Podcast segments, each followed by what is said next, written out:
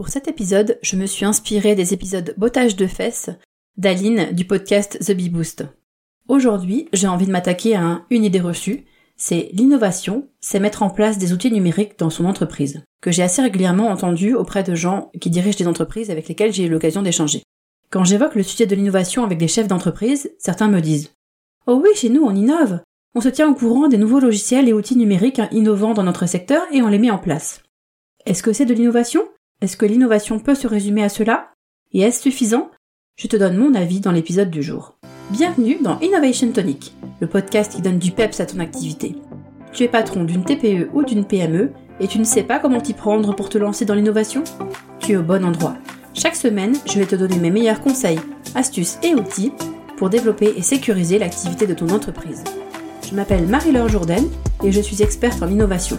J'ai créé le programme Agi Innovation pour aider les chefs d'entreprise à développer leur business en apportant du changement dans l'entreprise.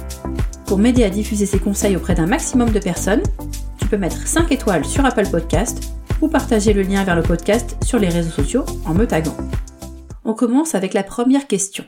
Est-ce de l'innovation? Il y a plein de définitions différentes de l'innovation. J'en avais d'ailleurs parlé dans le premier épisode du podcast. Il y a aussi plein de typologies différentes. Mettre en place un nouvel outil numérique, cela rentre pour moi dans la case innovation de procédé. On va réaliser différemment une tâche ou un ensemble de tâches que l'on faisait déjà avant. Cela peut avoir un petit impact, on automatise une tâche parmi de nombreuses autres, ou un grand. Quand on met en place un nouvel ERP, on impacte beaucoup le travail des personnes qui l'utilisent au quotidien. Je rappelle toutefois que pour que cela rentre dans le cadre de l'innovation, il faut que cette nouveauté soit effectivement adoptée par un groupe d'utilisateurs qui sera interne dans ce cas-là. Un nouvel outil qui n'est utilisé par personne, ce n'est pas une innovation. Une autre définition dit que l'innovation est un pari réussi. Il y a aussi donc la notion de succès. Autrement dit, on avait fixé un ou plusieurs objectifs et on les a atteints. La première réponse est donc oui, c'est de l'innovation, sous condition. Avoir défini un objectif clair, que le nouvel outil soit effectivement utilisé et qu'on ait atteint l'objectif fixé. C'est une innovation de procédé. Est-ce que l'innovation peut se résumer à cela? Bien sûr que non. On l'a vu, on ne touche ici qu'à une typologie d'innovation. Elle peut avoir un grand intérêt pour les équipes au quotidien, mais elle ne va pas révolutionner l'activité de l'entreprise. Ce qui m'amène à la dernière question. Est-ce suffisant? L'innovation de procédé, je te l'ai dit, c'est une typologie d'innovation parmi de nombreux autres. Innovation de produits, innovation de modèle économique, innovation marketing. Si ton objectif c'est de réduire certains coûts, d'optimiser l'organisation du travail, d'améliorer la qualité d'exécution de certaines tâches, ou encore de fabriquer un produit de meilleure qualité, l'innovation de procédé est tout à fait adaptée.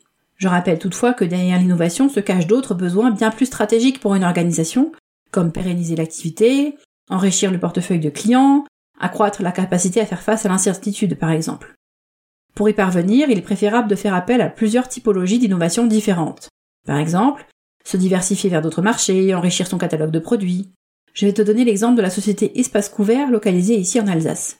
Elle existe depuis près de 25 ans. C'est une société spécialisée dans la location de chapiteaux pour l'événementiel. Avant le Covid, la société avait étendu son activité vers la location de bâtiments industriels démontables et de solutions de stockage temporaire.